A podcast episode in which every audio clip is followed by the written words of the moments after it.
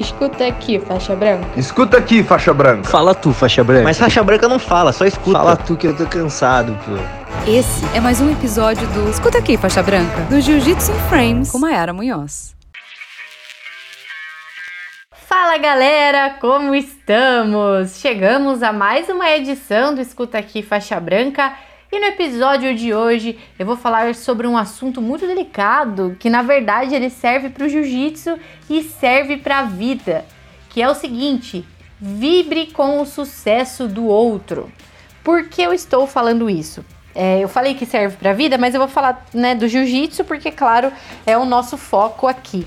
Mas uma coisa que a gente sempre aprende no jiu-jitsu é deixar o ego de lado, deixar o ego fora do tatame e tudo mais, né? E às vezes eu vejo algumas situações em que algumas pessoas estão prosperando e outras pessoas não conseguem ficar feliz com a vitória dessas pessoas. Então eu vou dar alguns exemplos aqui.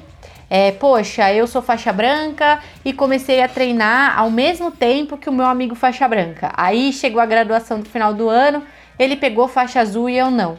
Pum! Aí você fica arranjando desculpas para essa pessoa ter pegado faixa azul. Então, tipo, ah, porque é amiga do professor. Ah, porque é isso, porque é aquilo. Ou sei lá, vai, eventos de lutas casadas. A gente vê um monte de gente ser chamada para evento de luta casada e tudo mais. Aí um monte de gente questiona, né? Tipo, ah, por que essa pessoa e não eu? Entendeu? Ou então, sei lá, foi pro campeonato, daí a pessoa ganhou o campeonato e você nem medalhou. Aí, tipo, você vai embora falando, tipo, pô, também minha chave tinha 10 pessoas, da pessoa tinha 5. Então a parada é meio que essa, entende? Eu acho que a gente precisa vibrar com o sucesso do outro, mesmo porque a gente não chega a lugar nenhum sozinho, entendeu? Então você não treina jiu-jitsu sozinho, você é, não vai para campeonato sozinho, você não ganha sua medalha sozinho. Claro, né? Naquele momento do tatame e tudo mais, é você e seu adversário e tal. Mas o que precisou acontecer até você chegar naquela medalha, né? E na graduação também. O que, que precisou acontecer para você chegar naquela graduação? Eu já fiz vários episódios do Open Match em que eu destaquei algumas partes que as pessoas falam isso, assim, né? Tipo, cada um tem o seu objetivo, cada um procura uma coisa no, no jiu-jitsu, não é necessariamente sobre campeonato, não é necessariamente sobre graduar e tudo mais. Então, ao invés de apontar, né, para o seu amigo, para aquela pessoa que você conhece, para aquela pessoa que você vê na internet, eu acho que o mais importante é você vibrar por ele, porque eu acredito que tudo tem o seu momento. E se aquela pessoa tá tendo o momento dela, você também vai ter o seu momento. E vamos falar aqui sobre graduação, né, da branca para azul, porque é, como esse quadro é sobre faixas brancas, é uma coisa que, tipo assim, se você não chegou na graduação e o seu amigo chegou, cara, analisa. Quantas vezes por semana você treina e quantas vezes por semana seu amigo treina? Quantas vezes por dia ele treina e quantas vezes você treina? Qual é o objetivo dele? Qual é o seu objetivo? Como é o aprendizado dele e como é o seu aprendizado? Não é que você é burro e ele é inteligente, entendeu? Mas, por exemplo, na escola, no colégio, faculdade, sei lá é, muita gente, só de sentar e ouvir o professor falar, cara, ele consegue fazer a prova de boa, não precisa estudar e tudo mais. Mas tem gente que não é assim. Tem gente que ouve o professor, meio que entra por um ouvido e sai pelo outro, a pessoa anota tudo, estuda em casa e, pô, chega lá e faz a prova. Entendeu? Então, existem tipos diferentes de aprendizagem, tempos diferentes de aprendizagem, e no jiu-jitsu não é diferente, entendeu?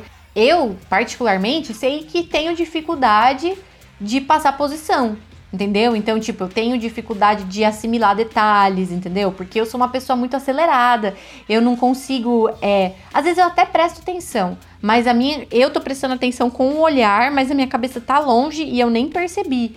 E isso foi uma coisa que eu passei a trabalhar do meio da faixa roxa para frente, porque os moleques que treinavam comigo sempre falavam, tipo, ah, a é ruim de posição, a é ruim de posição. Tipo, pô, faixa roxa, ó, faixa branca tá fazendo e a Mayara não tá conseguindo fazer. Às vezes posição simples, porque, tipo, minha cabeça tava longe. Mas é muito meu jeito, eu sou acelerada, sou, tipo, doida, assim, sabe? E aí eu percebi que isso tava me prejudicando no jiu-jitsu, até levei isso pra, pra terapia. Porque, tipo, eu, sa eu saía na mão de boa no rola, só que na hora de fazer posição era ruim. E aí isso começou a me prejudicar para dar aula, né? Porque para dar aula eu precisava saber os detalhes e tudo mais. E aí eu comecei a, tipo assim, não, beleza, vou, vou me concentrar mais. Vou me concentrar mais é, onde eu estou, o que eu estou fazendo e tudo mais, porque eu realmente sempre tive dificuldade de assimilar posição. Hoje eu melhorei, assim. É, campeonato, por exemplo, poxa, às vezes mó galera vai lutar mó galera medalha e você não ganha. Pô, comemora por eles. Eu sei que, tipo assim, quando nossos amigos ganham e a gente não, é 50% de alegria e 50% de tristeza. Mas não desconta a sua frustração nas pessoas, né? Ao invés de você descontar, tenta entender o que há com você, entendeu? O que você pode melhorar. Para mim, apesar de eu sempre ter gostado de competir, eu sempre fui uma pessoa ansiosa. E eu sei que a ansiedade e o nervosismo me atrapalharam no campeonato. Então, eu comecei a tentar tratar isso, né? Comecei a pensar métodos é, para eu, tipo, entrar melhor no tatame, né? Eu já vi que o meu método melhor não é ouvir música. Tem gente que gosta de ouvir música, ficar lá na pilha, que não sei o que. Eu já tentei ouvir podcast, eu até gostei de ouvir podcast antes de entrar. Eu já tentei ficar, tipo, quieta, fingindo que não tem ninguém do meu lado. Esse, para mim, foi o melhor. Já tentei ficar conversando, que não sei o que, não foi bom para mim, porque eu acabo me desfocando. Já tentei dormir, enfim, já tentei milhões de métodos, mas cada um tem o seu método, entendeu? E, enfim, se você não ganhou da, daquela vez e seu amigo ganhou, não arranje desculpas para a vitória dele, entendeu? Arranje soluções para que você volte melhor e não deixe de comemorar com ele, entendeu? Então, eu acho que a mensagem é mais ou menos essa assim que eu queria dizer é, principalmente por esse lance de ego mesmo, né? É, eu acredito que o jiu-jitsu, apesar da gente achar que ele é um esporte muito grande, ele não é. Né? No, no quesito mundo, o jiu-jitsu não é grande. Grande é futebol, por exemplo, entendeu? O jiu-jitsu não é grande. A gente acha que é grande porque a gente vive esse mundo. Então a gente tem muitos amigos que são do jiu-jitsu, a gente segue muita gente no Instagram que é do jiu-jitsu, os vídeos recomendados pra gente no YouTube é tudo do jiu-jitsu, mas é porque a gente tá acostumado com isso, entendeu? Porque a gente vive isso. Agora pro mundo tem gente que nem sabe o que é jiu-jitsu. Então, para mim, a cada pessoa que conquista alguma coisa muito grande no jiu-jitsu, é um caminho que se abriu para mim também. Então, por exemplo, o fato do Bochecha e da Bia Mesquita estarem no Guinness Book como maiores vencedores de campeonatos mundiais na faixa preta.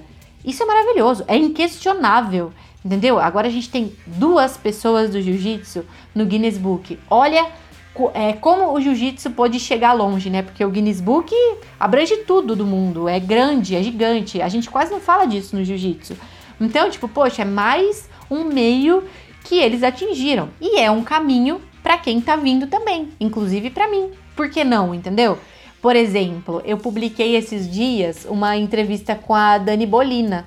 E aí algumas pessoas questionaram, né? Tipo assim, ah, tem tanta gente precisando de espaço, tem tanta gente é, que faz, que tá em projeto social, que batalha tanto, você tá dando espaço para uma pessoa, tipo, que não precisa de espaço.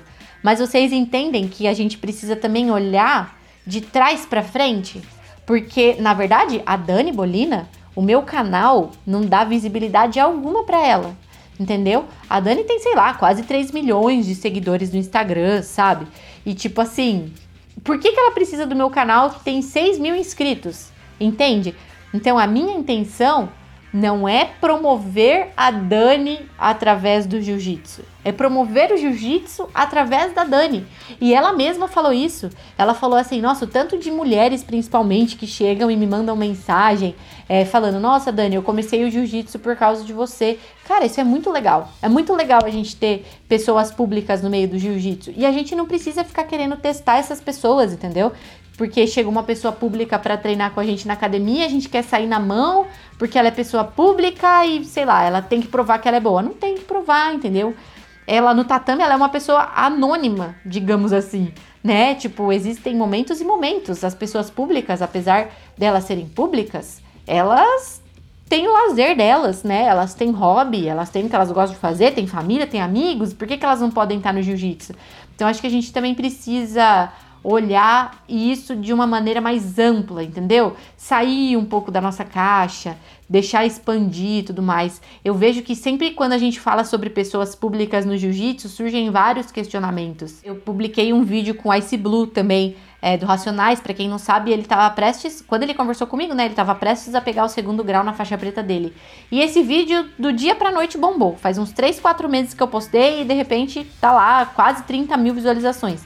E aí eu vi gente questionando nos comentários. Ah, porque é mau exemplo, que não sei o quê, porque começou a comparar a letra de música dele é, com o jiu-jitsu, porque começou a falar que é famoso, famoso pega faixa rápido. Tipo, analisa, entendeu? Analisa ao invés de criticar. E pensa também o que você fez para poder criticar a outra pessoa, né? Porque a gente vê muita gente criticando na internet ah, critica lifestyle, critica faixa, critica não sei o quê. Mas o que que tá fazendo além de estar tá sentado na frente do computador ou estar tá sentado com o celular na sala criticando os outros, entendeu? Então é mais ou menos isso que eu queria falar hoje. Eu acho que eu acabei até me estendendo um pouco, que eu nem ia falar dessas coisas, mas eu acho que tudo engloba assim, né? Então, tipo, eu acredito que a gente sempre tem que estar tá receptivo para pessoas novas que a gente precisa aplaudir o sucesso do outro, porque eu tenho certeza que quando o sucesso for nosso, a gente vai gostar de ser aplaudido. A gente não vai gostar de ter um monte de gente apontando o dedo na nossa cara e criticando a gente e arrumando desculpa para as nossas conquistas. E faça isso com os outros, mesmo porque é, você vai precisar dos outros também para atingir o seu sucesso. Fechou? Então, faixas brancas do meu Brasil, a reflexão do dia é essa. Nos falamos no próximo episódio. Tchau! Escuta aqui, faixa branca. Escuta aqui, faixa branca. Fala tu, faixa branca. Mas faixa branca não fala, só escuta. Fala tu que eu tô cansado, pô. Essa foi mais uma edição do Escuta aqui, faixa branca, do Jiu-Jitsu em Frames com Mayara Munhoz.